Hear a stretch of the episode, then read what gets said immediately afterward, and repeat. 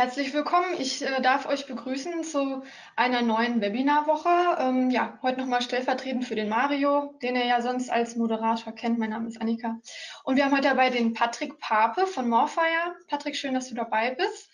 Ähm, hast ja auch schon, wenn ich mich da richtig entsinne, das ein oder andere Webinar mit uns gemacht, ähm, auch zum Thema YouTube, ne? Und genau. ähm, eins, genau. Und ähm, ja, ich darf dich ganz kurz vorstellen. Du wirst ja sicherlich äh, das eine oder andere Wort gleich auch zu dir selber sagen wollen. Ähm, ja, wenn ich das richtig recherchiert habe, betreust du bei ja, Morfire eurer eigenen YouTube-Channels. Soll ja heute um das Thema YouTube gehen und ähm, du hast ja ein paar Tipps für uns vorbereitet, wie man denn seine Reichweite und Sichtbarkeit steigern kann, wie man das Ganze strategisch angehen kann und auch so ein paar ja, Quick Wins, ähm, ja, was man denn schnell umsetzen kann im Agenturalltag oder naja, muss ja keine Agentur sein in eurem Berufsalltag. Genau. Ja, schön, dass du heute dabei bist. Ähm, für alle, die heute zum ersten Mal beim OMT-Webinar dabei sind, ihr bekommt später die Aufzeichnung ähm, online zur Verfügung gestellt, also das komplette Video mit den Slides. Ähm, die Frage kommt immer wieder auf, deswegen sage ich es vorweg. Und wenn ihr Fragen habt, dann nutzt einfach hier euer Bedienpanel von GoToWebinar. Da gibt es so eine Fragenfunktion. Da könnt ihr eure Fragen einfach reinstellen und wir stellen dann alle Fragen am Ende gesammelt in einer kleinen Q&A-Runde. Genau, also nicht wundern, wenn zwischendurch dann nichts kommt. Wir haben das alles nicht übersehen, sondern das kommt am Ende.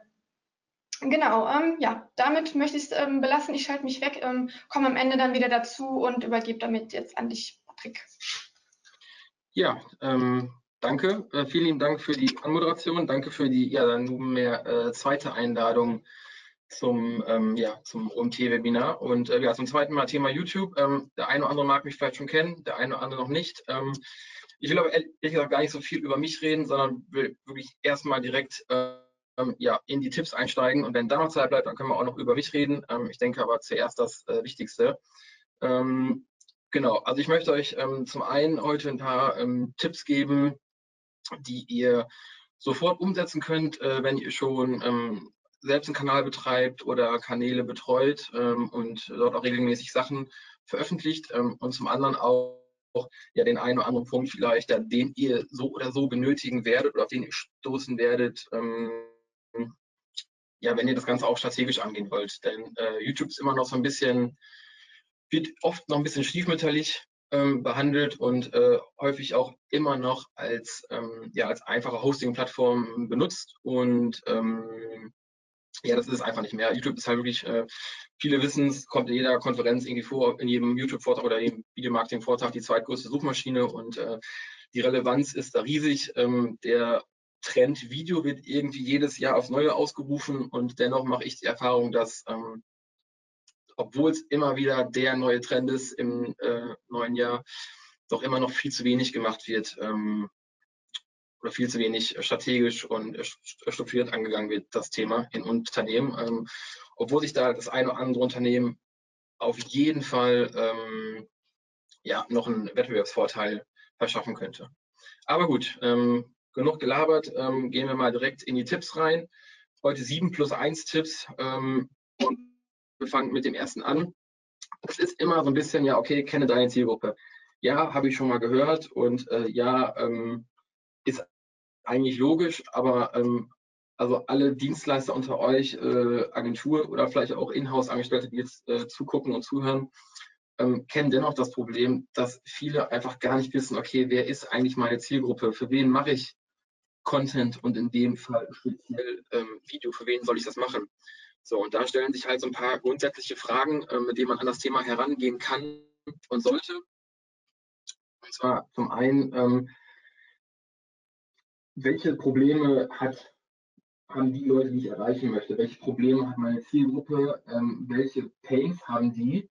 Und äh, wie kann ich eben mit diesem Problem zuvorkommen oder mindestens für eine, eine Milderung oder Verminderung dieses Problems und der Pains, ähm, wie kann ich da, da helfen ähm, in, Form eines, in, Form eines, in Form eines Videos? Also welche, welche Produkte von mir oder welche Dienstleistungen von mir können eben was lindern oder vielleicht sogar ähm, lösen. Ähm, ja, ganz klassisch sollte man im Content machen, sollte man grundsätzlich irgendwo wissen, aber ja, häufig kommt einem immer noch so, ähm, ja, in Gesprächen ähm, ja eher so der Tenor entgegen, ja, ich weiß eigentlich gar nicht genau wen und äh, ja, wir machen das jetzt einfach mal so. Einfach mal so machen kann man, aber dann ist das mit der Erfolgsmessung und dem Erfolg relativ schwierig.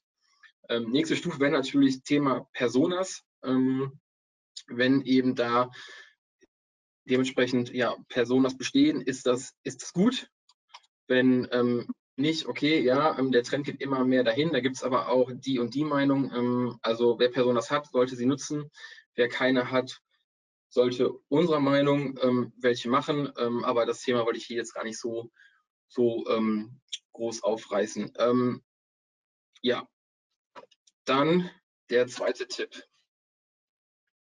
Und zwar geht es dabei klassisch um äh, Content Recycling. Ähm, hört man auch das eine oder andere Mal. Ähm, wahrscheinlich die Leute, die sich viel informieren, die viel lesen, ähm, hören sowas ähm, häufiger von so Kollegen wie ähm, Olaf Kopp. Und ähm, ja, da hat er im Grunde genommen recht und diesen gleichen Ansatz predigen wir auch und den, und den verfolgen wir auch. Denn bezogen aufs Thema Video geht halt irgendwo im Endeffekt auch darum zu gucken, okay, welche Inhalte besitze ich derzeit eigentlich und welche davon kann ich nutzen, um daraus ein äh, Video zu produzieren, herzustellen, äh, welches äh, einen, Mehrwert für meine Zielgruppe darstellt und eben auch ja, Probleme löst oder äh, Abhilfe zu einem bestimmten Problem schafft. Da gibt es halt mehrere, mehrere Optionen. Klar, ähm, sowohl Unternehmen als auch Agenturen haben häufig Blogartikel, White Paper oder, oder Studien. Da hat sich in der Regel schon mal jemand echt Gedanken gemacht, äh, wahrscheinlich sogar eine Keyword-Recherche erstellt, äh, was gesucht wird, welche Inhalte relevant sind. Und ähm, ja, wenn man das schon mal hat, dann sollte man dazu auf jeden Fall ähm, ja, sich aus diesen, diesen einzelnen Textbausteinen oder Textblöcken bestimmte Punkte herausnehmen und schauen, okay, was kann ich da, daraus ein Video machen? Ähm, kann ich irgendwas konkreter erklären? Kann ich mal irgendwo für ein Beispiel geben? Kann ich irgendwo einen Screencast machen? Ähm, ja, grundsätzlich geht es bei diesen Sachen eben eher um ähm, informative Inhalte. Ich habe das Panel jetzt irgendwo ein bisschen beiseite bekommen, nochmal kurz. Ich glaube, so geht's. Ja. Ähm, Patrick? Genau, grundsätzlich Ja. Ich komme nur ganz kurz dazu, weil wir tatsächlich gerade wieder ein bisschen Audioprobleme haben. Wir haben es ja mit dem Headset gerade schon probiert, das hat ja leider nicht funktioniert. Ich weiß jetzt aktuell nicht, woran es liegt, ob das irgendwie bewegungssensibel ist. Wir, wir versuchen es. ein bisschen näher ranlehnen. Ansonsten habe ich noch ein anderes Headset, das ich probieren könnte. Also bei mir geht es tatsächlich. Ich habe ganz, ganz selten zwischendurch mal nur diese Schröckel, aber hier haben wohl Leute etwas extremere Probleme. Ich kann mich einfach nochmal gerade hinsetzen und ein bisschen näher. Vielleicht geht das dann besser, hoffentlich. Ähm, genau, ansonsten melde ich mich einfach gleich nochmal, falls ich genau. weiteres Feedback bekomme. Ja, jetzt ist es wohl besser. Vielleicht okay, so den Abstand beibehalten, wenn es geht. Und ansonsten hake ich mich nochmal ein. Komme ich schon ein bisschen näher dran mit meinem Notebook. Ja. Dann äh, Kein Problem. Gut. Ähm, ja, also genau, Blogartikel, White Paper, Studien, grundsätzlich informative Inhalte, die man auf jeden Fall sich angucken sollte, wenn sowas vorhanden ist und äh, schauen sollte, was davon als Videocontent Sinn macht für meine Zielgruppe. Dann zweiter Punkt sind ganz klassisch äh, Produkte. So, wenn ich Produkte verkaufe, dann macht es Sinn, diese Produkte vorzustellen. Dann macht es Produktbeschreibungen, die es in der Regel wahrscheinlich schon relativ ausführlich ähm, in textlicher Form gibt, auch eben als Video ähm, ja, umzuwandeln, zu recyceln, um Features, äh, Vorteile oder mögliche USPs, USPs zu, äh, zu zeigen von einem Produkt und ähm, ja, technische Spezifikationen, die eben für dieses Produkt wichtig sind und die eine gewisse Relevanz für die Zielgruppe haben. Der nächste Punkt wäre dann eben analog dazu die ähm, Dienstleistung die man anbietet. Ich habe jetzt mal hier ein Beispiel von unserer Dienstleistungsseite, die man dann halt als Agentur hat. So, und da ist natürlich okay, es geht hier um SEO. Da haben wir zum Beispiel auch ein Video, was aber ein bisschen so eine Definition ist. Und natürlich so klassische Sachen wie, was ist SEO? Äh, was sind die Ziele von SEO? Ähm, oder was zum Beispiel Vor Vorteile von Suchmaschinenoptimierung? Alles Sachen, die irgendwo eine gewisse Relevanz haben, wenn sich Leute, Unternehmen ähm, mit diesem Thema auseinandersetzen und die ähm, gesucht werden. So, und wenn man dazu dann eben entsprechende Videos hat, ähm, dann rankt man dafür sowohl auf YouTube als auch auf Google gut. Man erhöht die Sichtbarkeit und kann natürlich diese Synergie von ja, SEO und Video nutzen, indem man diese Videos auf der ähm, jeweiligen Dienstleistungsseite einbindet. Ähm, was wir zum Beispiel gemerkt haben, ist auch, dass wenn man zum Beispiel etwas sucht auf Google und ähm, dann auf die, auf die Videosuche geht, also auf die reine äh, Ergebnisseite der Videos, dann kommt es auch häufig vor, dass das Video dort angezeigt wird, aber gar nicht mit der Videowiedergabe auf YouTube, sondern sogar mit der entsprechenden Website, wo das Video drauf liegt. Das heißt, ähm, mein Video rankt und führt aber den User direkt auf äh, meine Website, was natürlich dann nochmal ein besserer Fall ist, um da ja den, den, den Abverkauf oder zu steigern oder allgemein in den ersten Kontakt zu kommen, weil man eben nicht diese, ich, ich nenne es mal Hürde, äh, YouTube dazwischen geschaltet hat, was ja nochmal eine eigene Plattform ist. So, genau. Dann ein großes Thema, um das auch nochmal herauszunehmen, ähm, ist wirklich das Thema Recruiting. Überall hört man es. Ähm, wir haben keine Leute, wir suchen Leute, Fachkräftemangel etc. Ähm, da bietet äh, Video auch riesige Möglichkeiten, in diesem Problem entgegenzuwirken, indem man ähm, ja, Stellenausschreibungen wirklich als Video verfasst, äh, Anforderungen, äh, man zeigt Arbeitsalltage, man äh, lässt, wenn man jetzt auch mal über YouTube hinausdenkt, eventuell ähm, Story-Format ähm, lässt man mal Leute einen Tag ein Takeover machen von einem Instagram-Kanal oder Facebook. Ähm, man äh, zeigt äh, Leistungen, die eben auch der, der Bewerber bekommt oder der, der spätere Mitarbeiter bekommt, ähm, entsprechende Benefits und ähm, ja, eigentlich alles, was wirklich in so einer Stellenausschreibung drinsteht, könnte man auch sehr schön als äh, Video verfilmen dann. Ob das jetzt einfach quasi im Erklärvideostil ist, dass man sagt, okay, man stellt eine Person dahin und die erzählt das, was wir suchen, wer wir sind, oder ob man das zum Beispiel als äh, Interview macht von einer entsprechenden Person äh, aus der Personalabteilung, die dann der Interviewer ist und zum Beispiel dann eben eine, ja, eine, eine, eine, eine Person, die ähm, derzeit diese Stelle, äh, die derzeit diesen Job ausführt. So, ähm, das kann man natürlich dann auch machen. Also grundsätzlich geht es beim Content Recycling um alle Inhalte, die bei dir on und offline existieren und die sich nach, ja, nach äh, einer, einer, einer Bewertung ähm, als Video für die Zielgruppe sehr gut eignen, um dort die Sichtbarkeit äh, zu steigern, die Expertise ähm, zu manifestieren und natürlich dann am Ende irgendwo in Kontakt zu kommen, um äh, Abverkäufe zu erzielen ein quasi ein, ein extra Tipp, wenn man so will, in dem Punkt ist so ein bisschen out of the, box denken. Vielleicht kennt das der eine oder andere, es gibt diese schönen äh, Jahreskalender äh, mit so ja, extrem komischen Feiertagen, nenne ich sie mal, wie zum Beispiel 20.12. der Sangria-Tag ähm, oder 21.12. der Humbug-Tag. Ähm, ja, heute wäre zum Beispiel ähm, der Dach über dem Kopf-Tag oder der Welttag der Trickschiffe.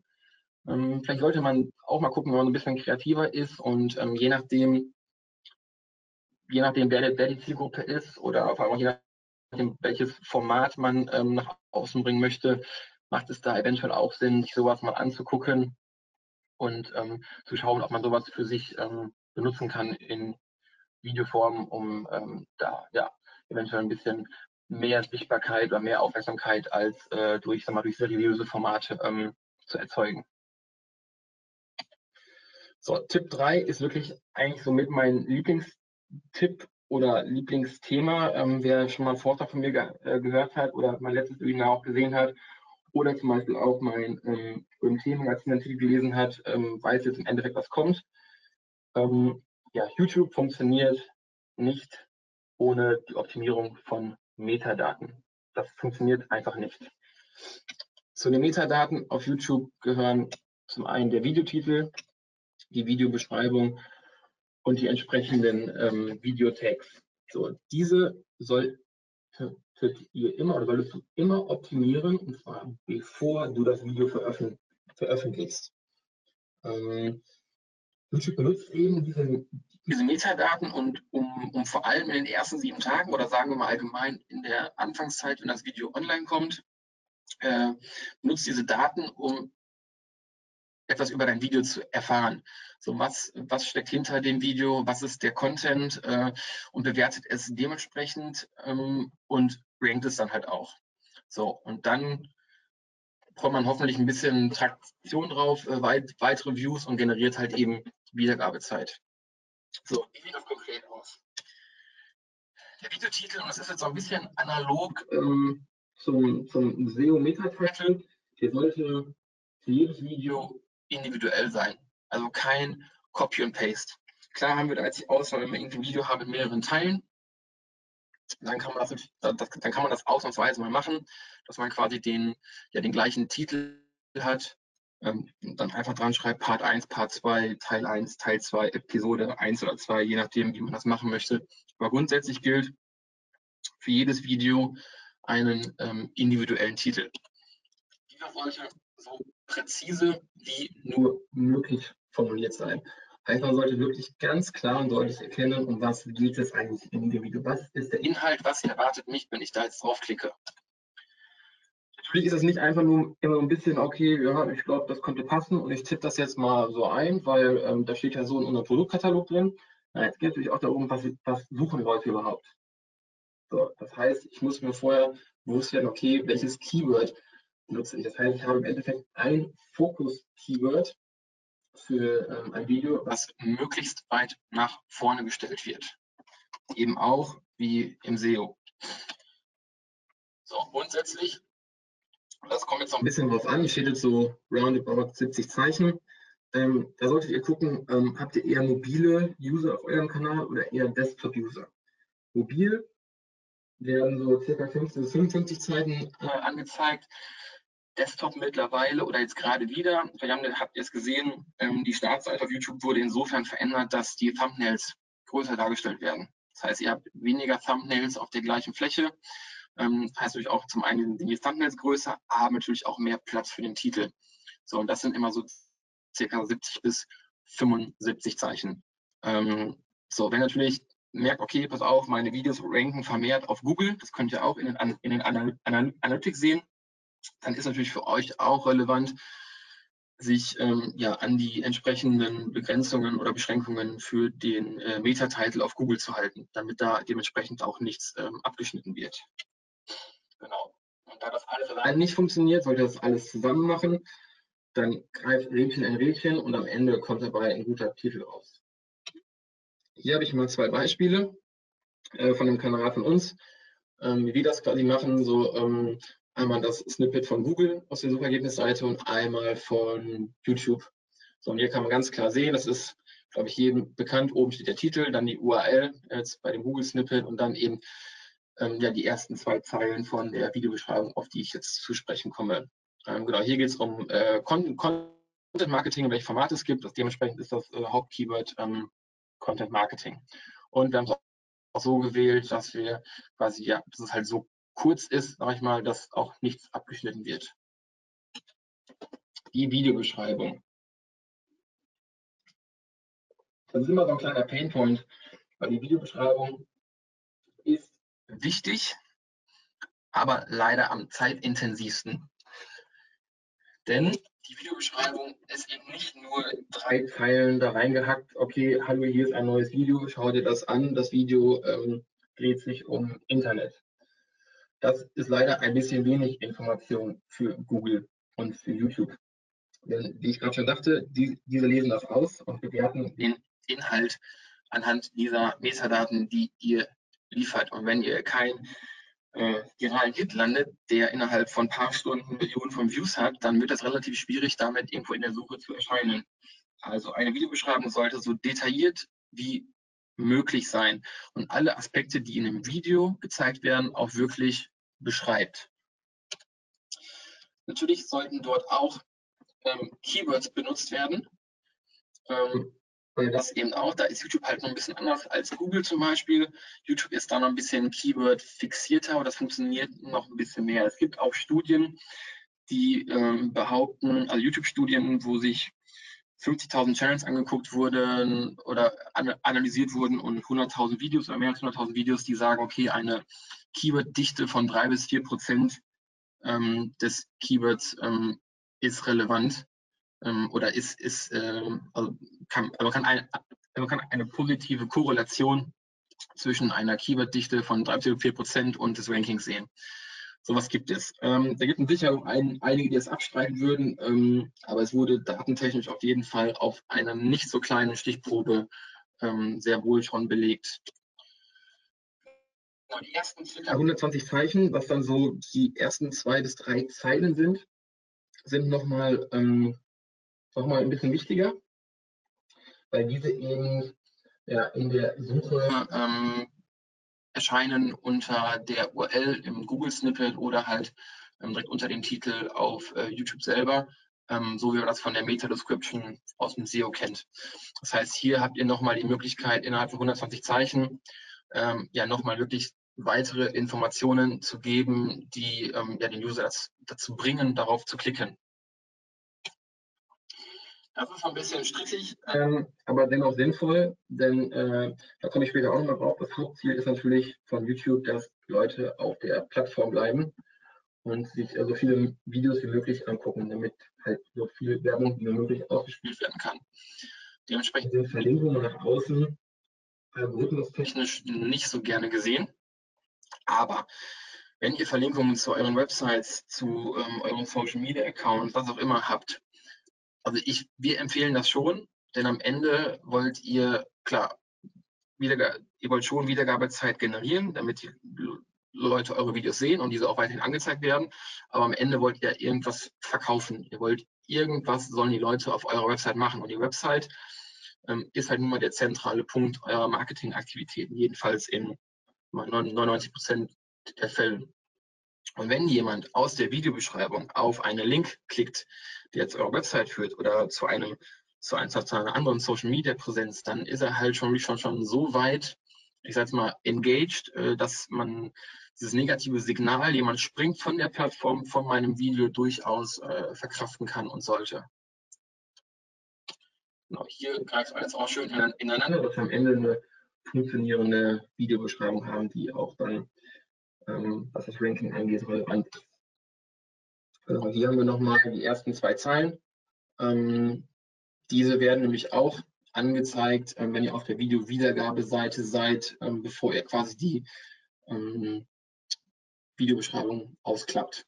So, also da auch nochmal, gebt euch da wirklich Mühe und gibt wirklich weitere Informationen, die vielleicht auch die Leute dazu bringen, noch mal noch mehr in die Videobeschreibung zu gucken und diese auszuklappen.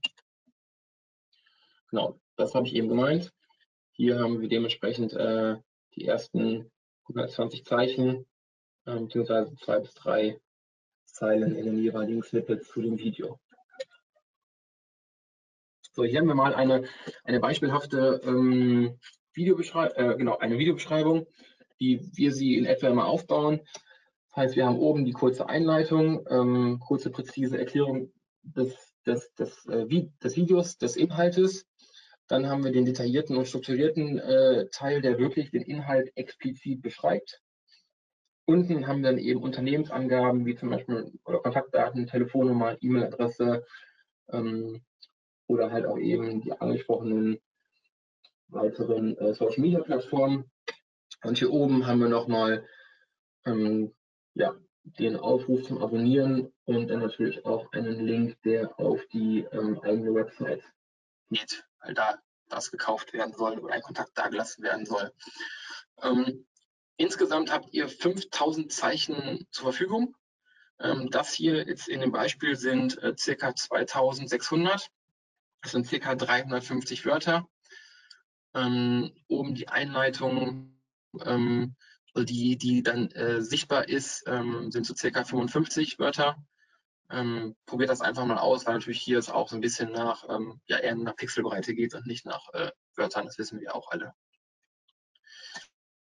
Jetzt fragen bestimmt der eine oder andere, ja, wofür soll ich den ganzen Quell Redaction machen? Das liest sich da eh kein Schwein durch. Ja, so ein bisschen kann ich das verstehen, aber es gibt halt eben zwei, die das durchlesen oder die sich das angucken, ist halt YouTube und Google.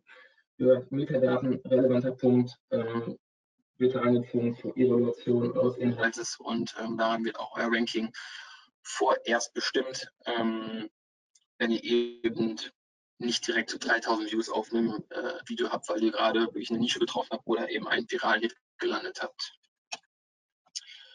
So, die Videotags, ein weiterer wichtiger Punkt in der Optimierung der ähm, Metadaten. Und zwar haben wir, sind die Videotags entsprechende Suchwörter, die implizieren, dass zu diesen Wörtern mein Video gefunden wird. Diese sollten sowohl ein paar generische Wörter enthalten, wenn wir zum Beispiel von Online-Marketing sprechen, dann eher Online-Marketing, ähm, zum Beispiel Online-Marketing-Strategie, aber wirklich der Großteil sollte schon fokussiert auf den Inhalt sein. Also wir gehen schon eher in Richtung Longtail. Also was suchen die Leute wirklich auf YouTube, um euer Video zu finden? Maximal sind 500 Zeichen möglich. Ähm, wenn ihr die ausfüllen könnt, dann macht das. Aber wenn ihr irgendwie bei Zeichen 350 merkt, ja, ganz ehrlich, irgendwie, ich breche mich hier jetzt einen ab und ich finde keine entsprechenden äh, Keywords mehr, die auch Suchvolumen haben, dazu komme ich gleich noch, dann, ähm, dann lasst es so. Dann lasst es bei den 350. Ihr müsst nicht ums Verrecken diese 500 Zeichen ausfüllen. Ähm, das macht dann auch irgendwie keinen keinen Sinn. Und Brandtags. Natürlich solltet ihr auch äh, klassisch Brandtags ähm, eurem Unternehmensnamen kombiniert mit dem Produktnamen eventuell, kombiniert mit YouTube, ähm, also Unternehmensnamen und YouTube, Unternehmensnamen und Video ähm, einfügen, dass da auch nochmal eine Relevanz hergestellt wird oder eine Connection, ähm, die auch dann für Google-Suchen relevant ist. Genau. Hier dreht sich auch alles schön und alles ineinander greift. So, hier habe ich noch ein Beispiel von unserem Ceasing to Care Framework Video, wie man hier sieht. Ähm, ja, das ist hier wirklich sehr Longtail-mäßig, bis auf wirklich dann unser äh, Morefire Online-Strategie, Online-Marketing, ähm, ist das schon sehr, sehr longtailig und sehr, sehr fokussiert auf das Video. Und die grünen Zahlen sind die YouTube-Rankings des Videos zu eben diesem Keyword. Und wie man sieht, scheint das doch ganz gut zu funktionieren.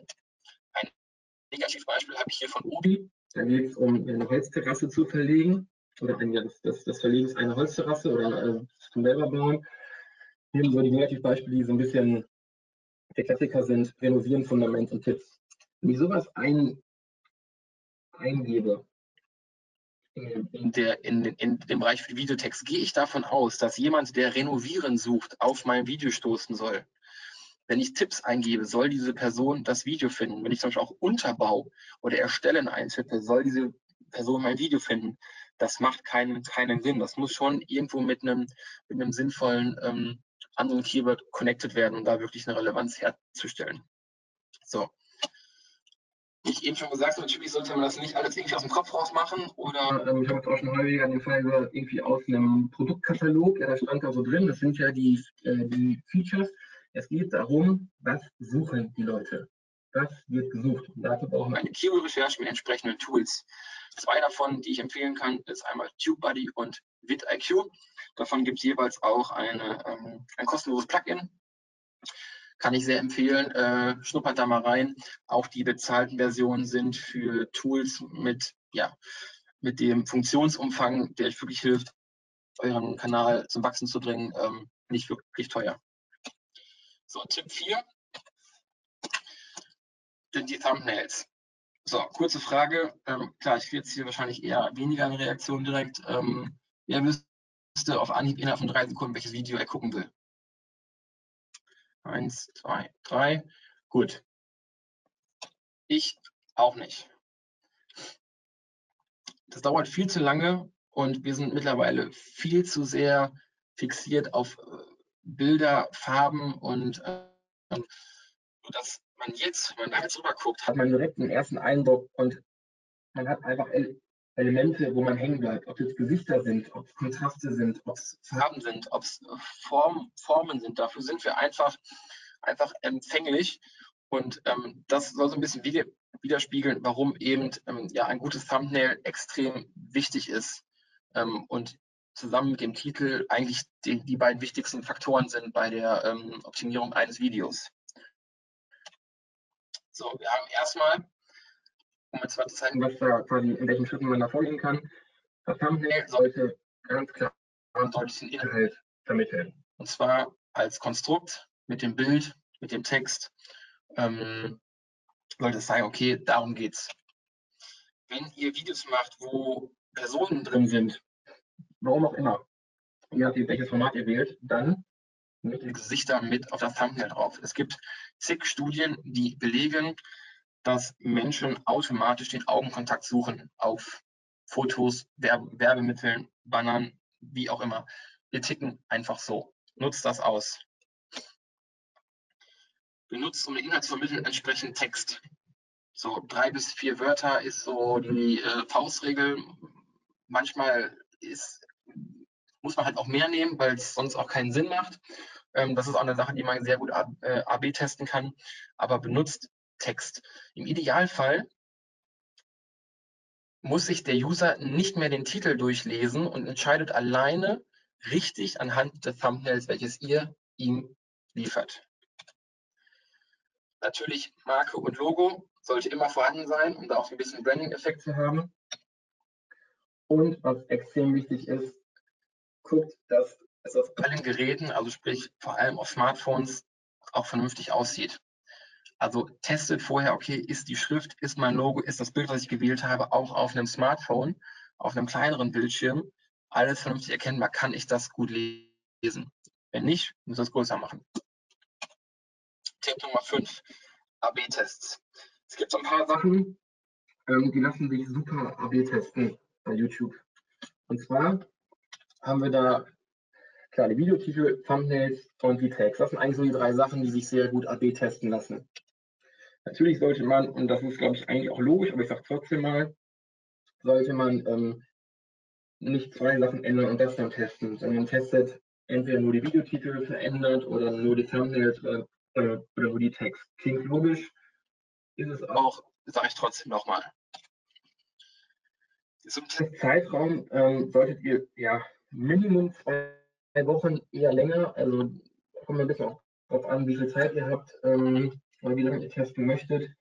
Ähm, ich glaube, da auch jeder so seine eigenen Erfahrungen ähm, mindestens zwei Wochen. Ich würde aber schon eher ab vier empfehlen, um da wirklich auch valide Ergebnisse zu haben.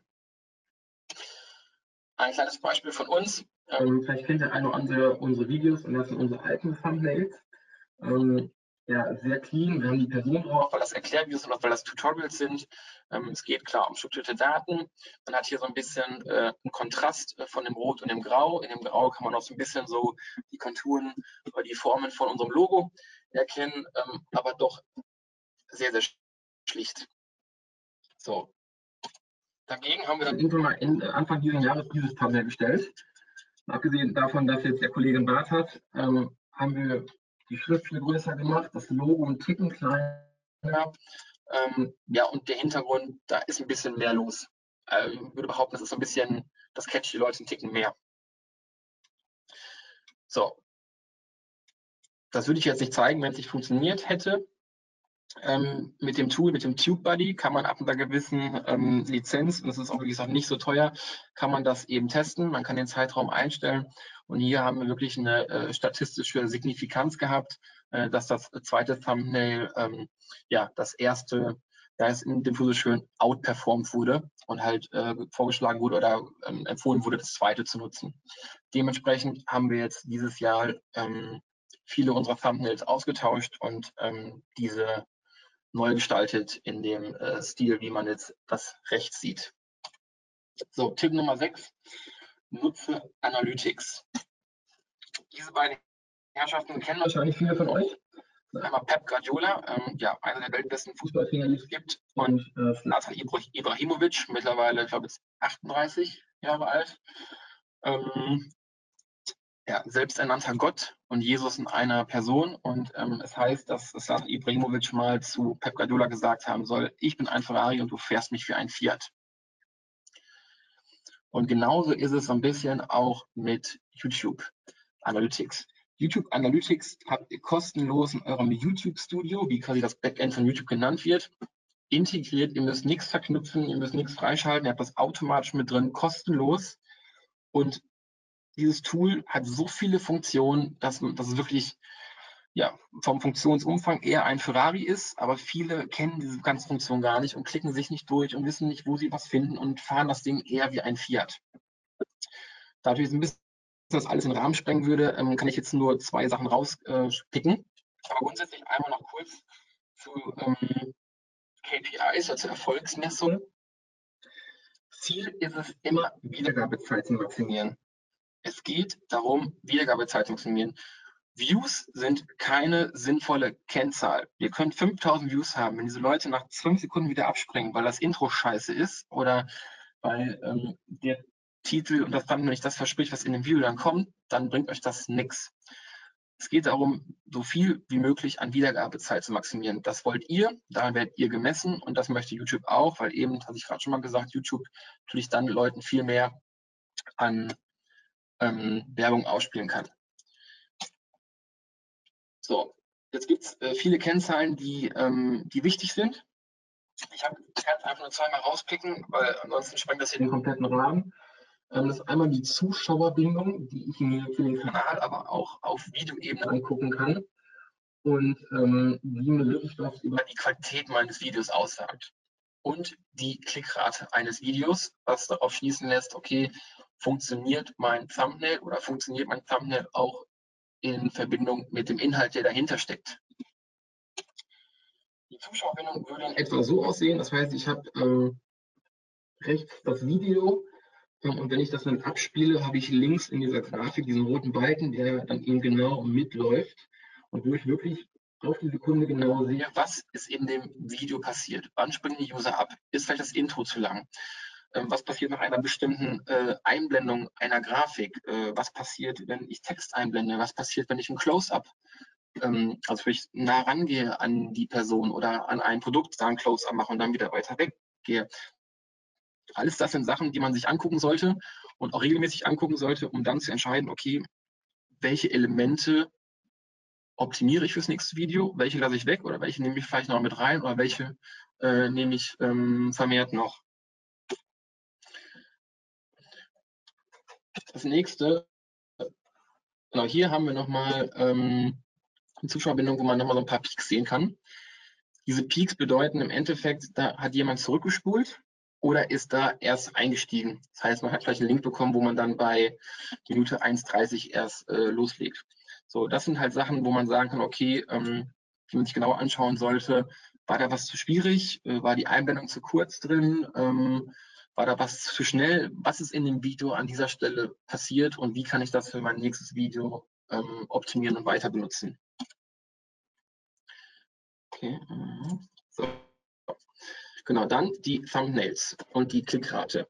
In YouTube, Analytics, in YouTube Analytics kann ich eben auch ganz konkret sehen, wie die Klickrate äh, der Impression ist. Also wie haben Leute auf meinen Thumbnail geklickt. Ähm, laut YouTube ist haben die Hälfte aller YouTube-Channel ähm, ja eine, eine, eine CTR von 2 bis 10 Prozent. Das ist natürlich eine sehr, sehr weite Range. Ähm, nach unseren Erfahrungen sind so 4 bis 10 Prozent normal, ähm, sowohl im Durchschnitt als natürlich dann pro Thumbnail logischerweise. Ähm, klar, gibt immer Videos, die vielleicht ein bisschen herausstechen, wo dann irgendwie die Farben dann nochmal äh, cooler sind oder wo ähm, ja, die Person da drauf vielleicht eher angenommen wird. Das sind auch alles Sachen, die man sich genau angucken sollte. Wenn, aber wie zum Beispiel hier, ähm, drittletztes, äh, du baust einen profitablen Online-Shop in einem Jahr, das ist von uns, wenn man sieht, dass wirklich dieser Prozentsatz massiv von dem Durchschnitt abweicht, dann sollte man doch mal überlegen, ob man das sich doch nochmal austauscht. Genau, das zu Thumbnails. Dann Tipp 7, und damit sind wir auch schon fast am Ende. Die Topic Domination. Topic Domination bedeutet, 20 bis 30 Prozent der Views auf YouTube entfallen auf Position 1. Das heißt, im Umkehrschluss auf die Position 2 bis N entfallen 70 bis 80 Prozent der Views. Wozu wir dementsprechend raten, ist klar, es ist schön, wenn das Video auf äh, Position 1 ist, aber das Ziel sollte es sein, zu zu ähnlichen Keywords oder zu ähnlichen Suchanfragen ähm, mehrere Videos platzieren zu können. So. Ein gutes Beispiel haben wir zum Beispiel von dem Kanal Liebscher und Bracht. Wir haben zum Beispiel zu dem Keyword Rückenschmerzenübungen in den ersten zehn Ergebnissen drei Videos. Das heißt, 30 oder 33 Prozent der ähm, Ergebnisseite wird von denen beherbergt, sag ich mal. So, man kann sogar ein bisschen auch dann an den, an den Thumbnails beim Durchscrollen erkennen, oh, das ist irgendwie nice, das ist alles ein bisschen rot. Ich dann wirklich noch ein auffälliges, äh, ein auffälliges Thumbnail habe und die alle irgendwie im gleichen Stil sind, merkt der User schon, ah, guck mal, da sind drei Videos von, von denen. Das ist noch mal ein bisschen, äh, das, das wirkt noch mal mehr. Also guckt schon, dass ihr quasi um ein Thema herum, wenn es möglich ist, mehrere Videos produziert, die dann am besten ähm, ja, zu dem zu entsprechenden Keywords dann auch ähm, ranken. Also natürlich dann auch die, ja, die Chance größer ist, dass auf euer Video geklickt wird. So. Tipp 7.1, und dann sind wir auch schon gleich durch. Das ist eigentlich nichts zum Umsetzen, das ist ein bisschen Mindset-mäßig, und zwar ist es Geduld und Konstanz. Genau, deswegen auch plus eins, weil es eigentlich eher äh, an den Kopf geht.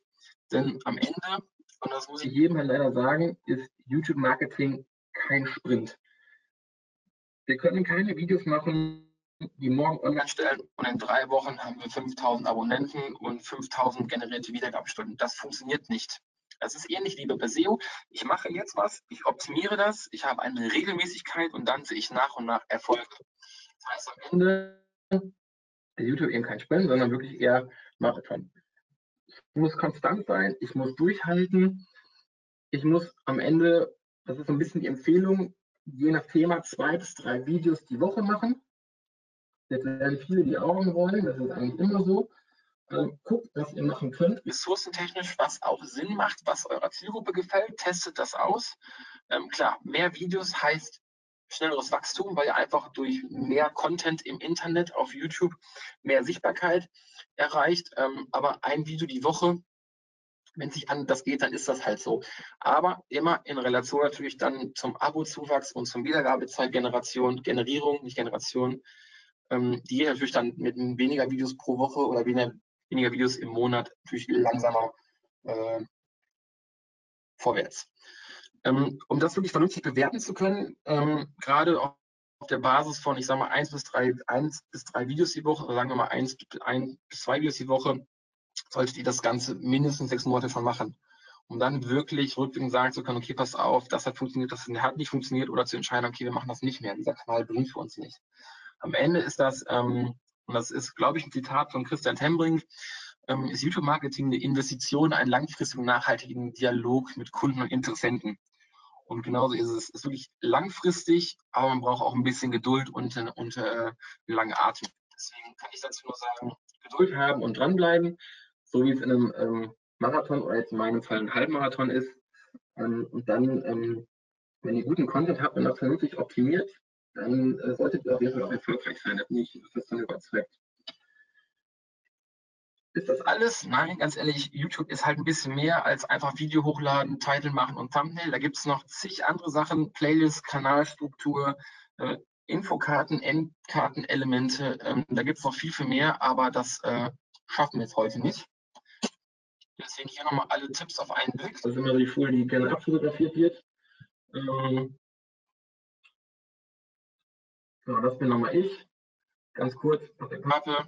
Ich arbeite bei Morfire seit jetzt sechs Jahren, hauptsächlich für Video- und Growth Marketing, also Richtung Content Marketing. Äh, verantwortlich, verantworte hier den YouTube-Kanal, aber berate auch andere Unternehmen und helfe deren, denen beim, ja, den, den YouTube-Kanal ähm, nachhaltig wachsen zu lassen. Ähm, spreche auf Konferenzen, bin auch Dozent, das ein oder andere Mal schon gewesen. Ähm, genau, dann schreibt mir eine Mail, abonniert unseren Kanal, äh, Twitter, LinkedIn. Ähm, genau, das sind wir. In Köln 80 Leute. Ähm, wir machen SEO, SEA etc. Kanal abonnieren und wer die Slides haben möchte, kann sich gerne hier herunterladen, ohne ähm, seine Daten dazulassen. So, damit bin ich fertig. Dankeschön. Ja, perfekt. Vielen Dank. Du bist super im Timing, Patrick. Ähm, Ja, äh, vielleicht kurz vorweg. Ich weiß, ein, zwei Leute hatten jetzt nicht perfekt perfekten Sound. Ähm, de, das Gros der Teilnehmer scheint es aber äh, gehabt zu haben. Deswegen seht es uns nach, wenn ich da nicht jedes Mal interveniere. Äh, manchmal hilft es auch, das Webinar neu zu starten. Ähm, ja, es war jetzt nicht komplett flüssig. Vielleicht äh, für, für das nächste Webinar haben wir dann vielleicht auch noch ein oder zwei Headsets im Petto. Ansonsten schien es aber in Ordnung gewesen, sein, zu, gewesen okay. zu sein. Ähm, vielen Dank, Patrick. Ähm, es sind auch schon Fragen eingegangen, ein, zwei. Ansonsten jetzt auch nochmal der ähm, Aufruf an euch, natürlich jetzt eure Fragen loszuwerden. Ich habe mir auch äh, fleißig Fragen notiert, würde aber mit euren Fragen starten. Ähm, und zwar geht es hier in der ersten Frage um das Thema Testimonials. Wie soll man mit Testimonials aus Videos umgehen, die das Unternehmen verlassen haben? Also wenn jemand aus hm. der Firma hm. Du hast ja das Thema, das Beispiel Blogbeiträge, White Paper genannt. Ne? Wenn das jemand vorgestellt hat in seinem eigenen Namen, verlässt dann das Unternehmen. Wie geht man da am besten mit um? Also das ist eine sehr gute Frage. Ähm, also ich muss ganz ehrlich sagen, dass, dass also wir für unseren Fall haben äh, Videos, wenn Leute Videos gemacht haben zu bestimmten Themen, die sind halt derzeit noch auf dem Kanal auffindbar. Ähm, würde da halt aber schon empfehlen, dass man das von Zeit zu Zeit dann die Videos nochmal neu macht. Also wenn es wirklich so um Erklärvideos geht, ähm, dass man das halt neu macht. Weil natürlich auch irgendwo, gerade wenn man eine Person vor die Kamera stellt, da irgendwo natürlich auch dann ja eine Verbindung entsteht und eventuell halt dann auch Nachfragen von potenziellen Kunden kommen. Ich habe die Person im Video gesehen, wenn die dann hört, ja, die Person ist halt nicht mehr hier, ist es dann schon irgendwie eine komische Situation. Ähm, also ich würde es jetzt nicht sofort beim ersten, wenn die Person weg ist, irgendwie dann runternehmen, weil das in der Regel wahrscheinlich guter Content ist. Ähm, und da muss man auch ein bisschen gucken, wie bisher die Performance war. Aber ich glaube, langfristig gesehen sollte man das dann mit, äh, ich sag mal, noch vorhandenen Personen äh, neu drehen, wenn es geht. Würdest du sagen, auch zu, äh, zu, ja, zu Verlusten des Rankings sozusagen? Also wenn ich es ja einmal online gestellt habe, dann fängt ja dieser Algorithmus wahrscheinlich an zu arbeiten und das Video zu ranken. Also lieber die aktuelle Person vorziehen sozusagen aus Branding, Aktualitätsgründen und dafür äh, in Kauf nehmen, dass das Video erstmal neu ranken muss. Ja, genau, das würde ich halt schon, klar. Ich, äh, also ich gehe davon aus, dass das, dass, ja, wenn's, wenn das jetzt wirklich eine sehr krasse Performance hat, dann sollte man gucken, ob man das irgendwie noch anders handeln kann, ob man das einfach auf nicht gelistet setzt und dann nochmal eine Verlinkung zu einem neuen Video macht und es nicht komplett rausnimmt. Ähm, aber grundsätzlich würde ich halt schon dazu raten, das auf kurz über lang äh, nochmal neu zu machen, auch wenn es dann mhm. vielleicht kurzzeitig ein bisschen weht. Okay, und hast du bestimmte Apps und Tools, die du empfiehlst für die Bearbeitung von Thumbnails und von Videos? Ähm, also da, also für die Thumbnails, ähm, das machen halt unsere Grafiker. Ich würde jetzt, ich glaube, die benutzen ganz normal äh, Photoshop. Ähm, ansonsten, was man auch selber ganz gut machen kann, ist ähm, Canva zum Beispiel. Mhm. Ähm, das ist wahrscheinlich auch ein Begriff. Da hat man auch ganz gute Möglichkeiten. Das kann man sehr gut nehmen, wenn man ähm, und sich da ein bisschen reinfuchst. Ähm, ansonsten kann man auch mit dem Tool, was ich gerade genannt habe, das TubeBuddy, was ich auch nutze, da gibt es halt auch eine Sektion, wo man, oder auch eine Funktion, wo man halt Thumbnail selber gestalten kann, ähm, auch mit Schriften und Formen und so. Habe ich mich ehrlich gesagt noch nicht wirklich so reingefuchst, weil es bisher auch nicht brauchte. Ähm, ja, und Videos ähm, schneiden tun wir die halt nicht selber. Das äh, geben wir halt extern raus. Also wirklich das mhm. Produzieren machen wir schon. Das mache ich selber hier, weil das, das immer gleiche Settings sind bei uns. Ähm, aber den Schnitt gehen wir raus und das ist halt dann auch ähm, ja, Industriestandard, Final Cut, Adobe Premiere Pro äh, Person arbeitet. Da habe ich jetzt keine große Empfehlung, was das angeht. Und äh, gibt es bei den Thumbnails eigentlich was zu beachten hinsichtlich des Textanteils? Also es gibt da zum Beispiel bei Facebook diese 20%-Regel, ansonsten äh, wird die Reichweite verringert, wobei da unbezahlt ja sowieso nicht mehr so viel geht mit Reichweite. Ähm, ich stelle mir auch vor, gerade die Mobilzugriffe werden bei YouTube ähm, einen großen Anteil ausmachen und entsprechend groß muss ich wahrscheinlich meine Schrift im Thumbnail anlegen. Ähm, was hast, hast, du da eine Empfehlung? Gibt es da so einen Grenzwert? Ist YouTube das egal, wie viel Schrift ich da verwende? Ähm, also, also grundsätzlich ähm, gibt es da jetzt keine, keine äh, kann man mich noch sehen und hören? Jawohl, du warst gerade eine Sekunde ja. kurz Out of Sound, ja, aber. Ja. Rechner. Okay, ähm, also genau, aber grundsätzlich gibt es da keine äh, Restriktion. Ähm, klar, es ist halt dann noch so ein bisschen so dieses, dieses, dieses Ding, dass man eher vom menschlichen Aspekt herangehen soll. Ähm, wenn ich ein Thumbnail sehe, das voll mit Text ist, das hat irgendwie, das macht irgendwie auch äh, keinen Sinn. Ähm, also es gibt keine von YouTube vorgeschriebene ähm, öffentliche äh, Beschränkung, ich mhm. mir schon vorstellen kann, wenn die halt sehen, ganz ehrlich, da sind jetzt äh, ein ganzer Text drauf. Ähm, das ist irgendwie nicht der Sinn äh, von Thumbnails, wie wir den verstehen, dann ähm, kann ich mir schon vorstellen, dass das, auch wenn wir es jetzt nicht wissen, äh, nicht wirklich gut, gut gerankt wird. Aber offiziell gibt es da ähm, keine Beschränkung. Würde aber auch davon abraten, ähm, alles jenseits mal, von fünf Worten ist halt schon, je nachdem, natürlich auch dann um Schriftgröße geht und wie viel Inhalt, ist das halt schon echt äh, grenzwertig. Ähm. Also bevor ihr mich verurteilt, wir haben auch äh, Thumbnails, wo, glaube ich, sechs oder sieben Worte drauf sind. Das ging aber nicht anders. okay. Hätte sein können, dass es da auch eine gewisse Richtgröße gibt oder ihr habt Erfahrungen damit gemacht, ähm, Bild äh, ohne Text versus Bild mit Text oder sowas in der Form. Okay, ähm, wir haben hier noch eine etwas längere Frage, deswegen werde ich die jetzt etwas langsamer vorlesen. Ähm, und zwar zum Thema Regelmäßigkeit von Video-Uploads. Äh, Szenario ist folgendes. Wir haben als Agentur einen Kanal erstellt und betreuen diesen für das technische Hilfswerk. Durch verschiedene Faktoren ist es nur möglich, alle zwei Wochen ein Video mit einer Länge von zwei bis vier Minuten hochzuladen. Wertet YouTube diese Art von Regelmäßigkeit eher ab, da wir eben keine zwei bis drei Videos pro Woche hochladen können? Äh, sondern nur eben zwei Videos im Monat. Also wie geht YouTube damit um, wenn es halt etwas weniger Content ist, als du es ähm, jetzt? Also grundsätzlich ist das jetzt auch erstmal nicht falsch. Ähm, da würde ich mir angucken, wie der Verlauf der, der, der Zugriff und der Wiedergabezeit ist. Wenn ich halt, wenn man jetzt, wenn ihr beobachtet in eurem YouTube an, an, äh, Analytics auch in diesen zwei Videos im Monat, haben wir trotzdem irgendwo äh, im Monatsvergleich immer einen Zuwachs ähm, der Wiedergabezeit, dann ist das vollkommen in Ordnung. Ähm, wenn ihr seht, pass auf, ganz ehrlich, so wir haben jetzt irgendwie diese zwei Videos und ähm, im Monat und irgendwie stagniert aber stagnieren die Zugriffszahlen und auch irgendwie die generierte ähm, Wiedergabezeit, dann ist es halt schon irgendwo ein, ein Indiz dafür, dass es halt, also es ist halt nicht so wirksam. Es ist halt so, wenn ich ja, einen Blog habe und dann halt nur einmal im Monat Blogartikel hochlade, dann entsteht natürlich auch äh, Google mag halt irgendwie auch aktuelle Sachen und äh, sieht das natürlich auch positiv an, wenn immer was Neues kommt. So ist YouTube halt auch, wenn es um Video geht. Mhm. Ähm, würde ich mir nochmal genauer angucken, wie es da mit der Wiedergabezeit aussieht. Wenn, also wenn das wirklich immer ein Stück weit nach oben, und wenn es dann nur zwei, drei Prozent sind, dann ist das äh, erstmal äh, vollkommen in Ordnung. Dann scheint es ja angenommen zu werden und ähm, auch zu funktionieren. Sobald es halt irgendwie stagniert oder vielleicht dann zurückgeht, dann ist es halt irgendwie ja, sollte man sich überlegen, ob man die Kraft oder die Ressourcen noch aufwendet oder halt eben hochschrauben kann. In irgendeiner Form.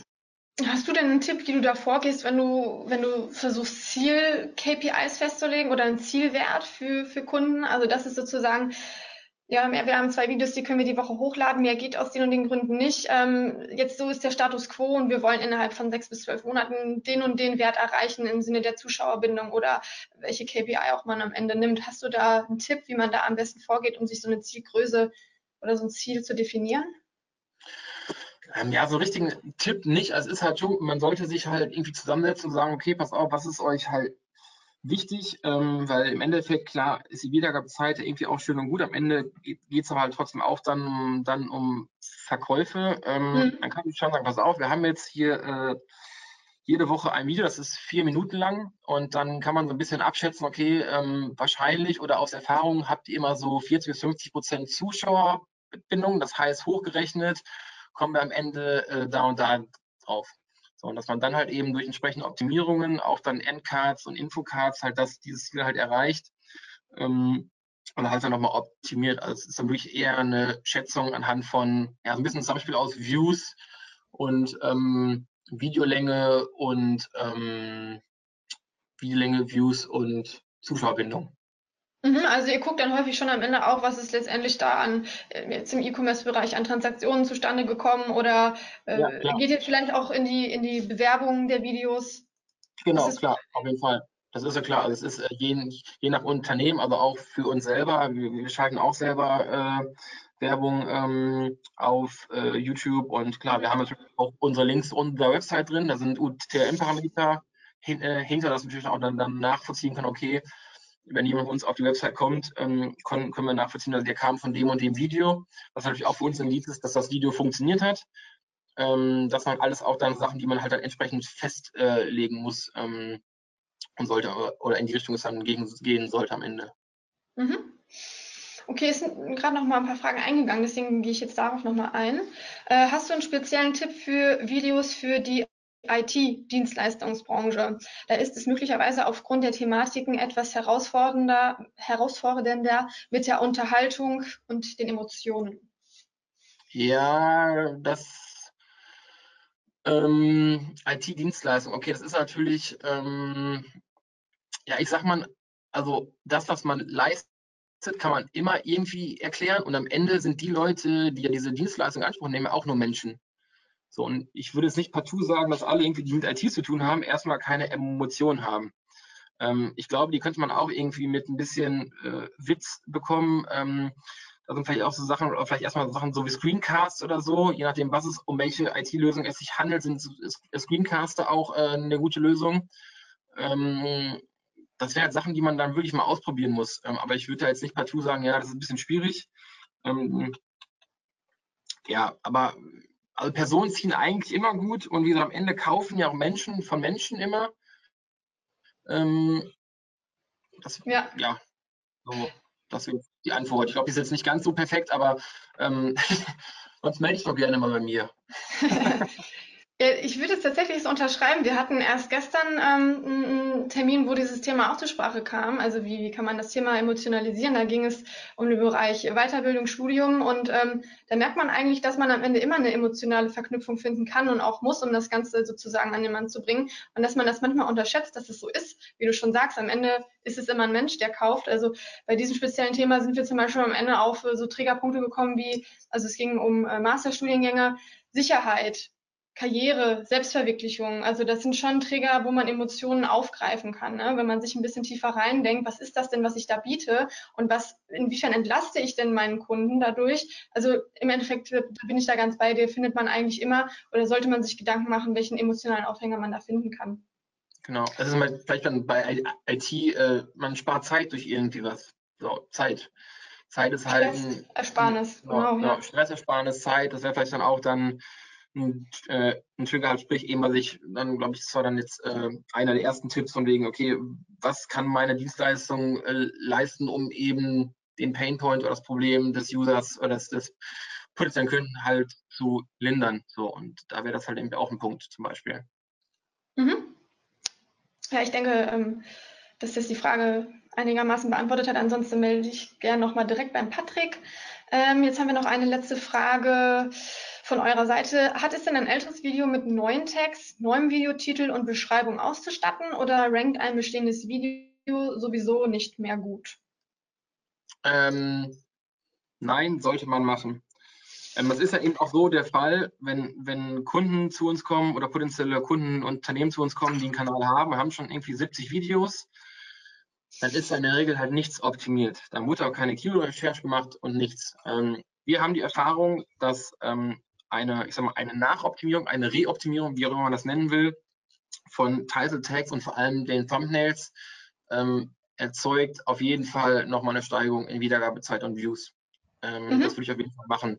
Klar sagt man immer grundsätzlich, ähm, mach das am Anfang, ähm, weil das Video halt dann wirklich dann mit dieser gesunden Basis an Optimierung einfach, ähm, ja, mal, ohne Altlasten, Vorbelastung in diesen, in, in diesen YouTube-Wettbewerb einsteigt. Aber wenn du halt Videos hast, dann optimierst. Also ähm, wenn du dann eben einen, einen Titel findest, der ähm, ja, der more searchable ist, wie man so schön sagt, und Leute halt da draufklicken, klar.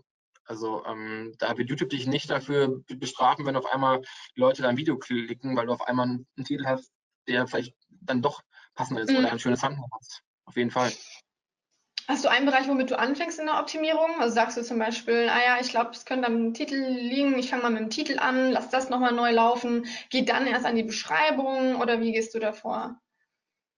Ja, Im Grunde genommen ist das halt so ein, so ein, so ein Paket immer. Also wirklich halt immer so dieses ähm, Thumbnail, Video, also so Thumbnail, Videobeschreibung und äh, Text und ähm, der Titel. Also diese vier Sachen ist eigentlich so mit so der erste Kontaktpunkt, weil das auch mit das erste, was man halt dann irgendwo sieht. Und wenn ich dann gucke, okay, pass auf, der Titel passt nicht, weil Keywords passen nicht, dann hat man direkt schon ja auch eine Vorarbeit geleistet für die Tags und für die Videobeschreibung. Ähm, also im Grunde genommen ist das halt wirklich der, klar, erst der Titel und dann im Grunde genommen die Tags, Videobeschreibung und eigentlich noch direkt mit dem Titel äh, das äh, Thumbnail. Also ich so diese vier, sag mal, wirklich Basic-Optimierung von dem Video. Mhm. Ähm, mm, eine Frage, die mir gerade spontan einfällt. Ähm, wie siehst du eigentlich das Thema, ähm, also ich sag mal, äh, Sprach, Text, also wenn, wenn synchronisiert wird, was derjenige sagt, auch für die User, die sozusagen ähm, gerade keinen Ton haben, weil sie in der Bahn sitzen oder sonstiges. Da ähm, hat man eine Zeit lang gerade auch auf Facebook, zumindest war das bei mir so, viele Videos gesehen mit äh, Bildtitel. Das war, glaube ich, das richtige Wort. Ähm, ist, das, ist das noch so? Braucht man das für mobile User oder ist das kein Standard, Best Practice? Wie, wie, wie geht ihr da vor? Ähm, also grundsätzlich empfehlen wir immer einen Untertitel mit einzufügen. Das ist halt dann das, was man quasi dann, also nicht ins Video eingebrannt, sondern wirklich halt als Untertitel halt anklickbar. Ähm, das auf jeden Fall. Ähm, ich glaube, ich habe gar keine Zahlen jetzt gerade. Ähm, der, der, ich glaube, der, Großteil der Leute, die YouTube äh, konsumieren, gucken das Video mit Ton, das, weil die mhm. Plattform einfach so funktioniert. Ähm, aber stellt der Untertitel auch einen Ranking-Faktor dar. Also halt auch eben Text, der ausgelesen wird. Deswegen sagt man auch so, dass man halt das Fokus-Keyword ab und zu mal im Video sagen sollte, weil das am Ende halt auch mit aufgenommen wird. Ah, okay. Ähm, also YouTube liest auch zum Beispiel Text aus Bauchbinden, also Text im Video liest YouTube auch aus. Mhm. So, ähm, ah, das, ist auch, also wirklich, das, ist wirklich, sehr textbasiert und diese, der ganze AI, Machine Learning etc. Ähm, guckt da schon guckt da schon sehr drauf. Also Untertitel ähm, immer einfügen für den Fall der Fälle. Ich glaube, die grundsätzliche Nutzung ist aber schon eher mit Ton auf YouTube. Mhm. Okay, ähm, wir haben jetzt von eurer Seite aktuell keine weiteren Fragen. Ansonsten nutzt jetzt noch die Möglichkeit. Ich habe noch ein, zwei Fragen, bin ansonsten dann auch durch. Und zwar, ähm, du hast ja ein bisschen was zu KPIs erzählt. Ähm, wo schaust du dir die KPIs in erster Linie an? Also primär in YouTube, äh, da gibt es ja Statistiken oder ziehst du da andere Tools mit ran? Nee, also ich gucke wirklich äh, primär wirklich echt in YouTube äh, Analytics, mhm. ähm, weil ich da eben, wie ich gesagt habe, ich kriege da halt so viele Daten raus. Also ich brauche im Grunde genommen fast gar nichts anderes mehr. Ähm, klar, wenn ich jetzt irgendwie, wenn es irgendwie wenn es um Sales geht, ähm, dann muss ich halt eben das entsprechende CRM oder Analytics-Tool mit dazu nehmen, was ich dann ver verknüpft habe. Aber ähm, ich sag mal, YouTube-spezifische Metriken wie Wiedergabezeit, ähm, Views, Impressions, äh, CTR, Traffic-Quellen etc. gucke ich mir alles in Analytics an. Ähm, da kriegt man eigentlich alles raus, was man wissen möchte, muss ich ganz ehrlich sagen. Da nehme ich so überhaupt keine anderen Tools mhm. mit dazu. Und arbeitest du oder empfiehlst du Redaktionspläne? Also für diese Regelmäßigkeit der Uploads, ähm, zwei, vier bis ja, viermal die Woche, wie auch immer man das umsetzen kann? Ja, also ja, klar, arbeitest du selber auch mit Redaktionsplänen, dass man auch den Content ja. frühzeitig hat, ne? Ja. ja, genau. Es ist halt eine einfache Strukturierung halt, die man, ne, also es ist eine Planung, eine Struktur, die man ja für sonst, also für, für, für Blog-Content oder wie auch immer halt eh anlegt. Ähm, ja, ich arbeite auch mit einem ganz normalen Redaktionsplan, äh, was ich in den Schnitt gebe, was ich wann zurückbekomme, ähm, wo ich dann auch diese Sachen eintrage, natürlich dann, welche Infokarten habe ich benutzt, um das halt auch irgendwo in der Übersicht zu haben und nicht jedes Mal mich durch die Tür zu klicken, weil das dann doch schon sehr zeitaufwendig ist, aber dass ich das alles auf einen Blick habe. Ähm, das auf jeden Fall würde ich schon empfehlen, ja. Mhm. Ähm, apropos Infokarten, ich habe da in Erinnerung, dass man da irgendwie mit irgendwas verknüpft sein muss, der Channel, oder irgendwie ähm, bei irgendwas registriert sein muss. Verbessere mich, wenn das irgendwie falsch ist, damit man diese Infokarten nutzen kann. Ist das noch so? Oder war nee, das, das ist, so? Das ist ein, ähm, also grundsätzlich ähm, nicht. Du kannst als Infokarte kannst ja ein Video einfügen, eine Playlist oder einen anderen Kanal und eine Umfrage. Und du kannst auf, dein, auf eine oder auf deine Website verlinken. Das geht aber nur, wenn du Mitglied des YouTube-Partnerprogramms bist. Mhm. Und da gibt es halt ein paar Restriktionen, wie zum Beispiel, ähm, ich weiß gar nicht, ich glaube derzeit sind es 5000 Wiedergabestunden pro Jahr und 5000 oder 1000 neue Abonnenten pro Jahr. Mhm. Ähm, um überhaupt quasi, also, also, dann ist man nicht direkt zugelassen, sondern hat erstmal diese Zulassungsvoraussetzungen erfüllt und kann sich okay. dann nochmal bewerben. Ähm, genau, aber das ist halt nur für Verlinkung auf die eigene Website. Mhm. Kanäle, die jetzt schon seit sechs, sieben Jahren bestehen, die haben da Glück, weil die haben diese Funktion und das wurde halt nicht wieder abgeschaltet. Ähm, aber Kanäle, die, ich glaube, das gibt es jetzt seit äh, drei Jahren, das war so ein mhm. bisschen im Zuge, ähm, als diese ganzen fragwürdigen äh, ISIS-Werbungen, Mercedes-Benz, äh, nee, als die ganzen Mercedes-Benz Werbungen vor ISIS-Videos und so ausgespielt wurden. In, in, dem Zuge kam dieser ganze, dieser ganze Aufruhr und dann die Änderung äh, des Partnerprogramms, was sie dann halt ein bisschen, ja, die, die Zulassungsvoraussetzungen schon ein bisschen hochgeschraubt haben. Mhm. Ja, hier kommt gerade rein, 240.000 Minuten, wahrscheinlich dann Ach, ja, gerechnet. Genau. Ah, okay, interessant. Ja, ich hatte doch eine Erinnerung, irgendwas war da doch mit der Website. Gut, ähm, ansonsten sind wir jetzt durch mit euren Fragen. Ähm, Nochmal vielen Dank an dich, Patrick. Ähm, danke, danke ja, auch. für alle, die nicht am Anfang dabei waren oder zwischendurch zugeschaltet haben, ihr bekommt wie immer die Videoaufzeichnung heute oder im Laufe der Woche. Ich schätze mal spätestens morgen ist das Ganze online ähm, auf der Seite, auf der ihr euch auch angemeldet habt. Schaut einfach mal vorbei. Äh, wenn ihr im OMT-Club seid, könnt ihr das Ganze kostenlos im Nachgang streamen. Genau, ansonsten noch ein kleiner Hinweis, dass wir noch ein paar Webinar-Themen haben dieses Jahr. Ähm, unter anderem jetzt am 6.12. zum Nikolaus das Thema Messenger Marketing 2020. Also falls euch interessiert, einfach noch anmelden. Genau. Und ansonsten bleibt mir eigentlich nur noch, ja, euch eine schöne Weihnachts- und Adventszeit zu wünschen. Genau. Und vielleicht seid ihr beim nächsten Webinar wieder mit dabei. Ansonsten bis dahin Macht's gut. Bis dann. Ciao. Tschüss.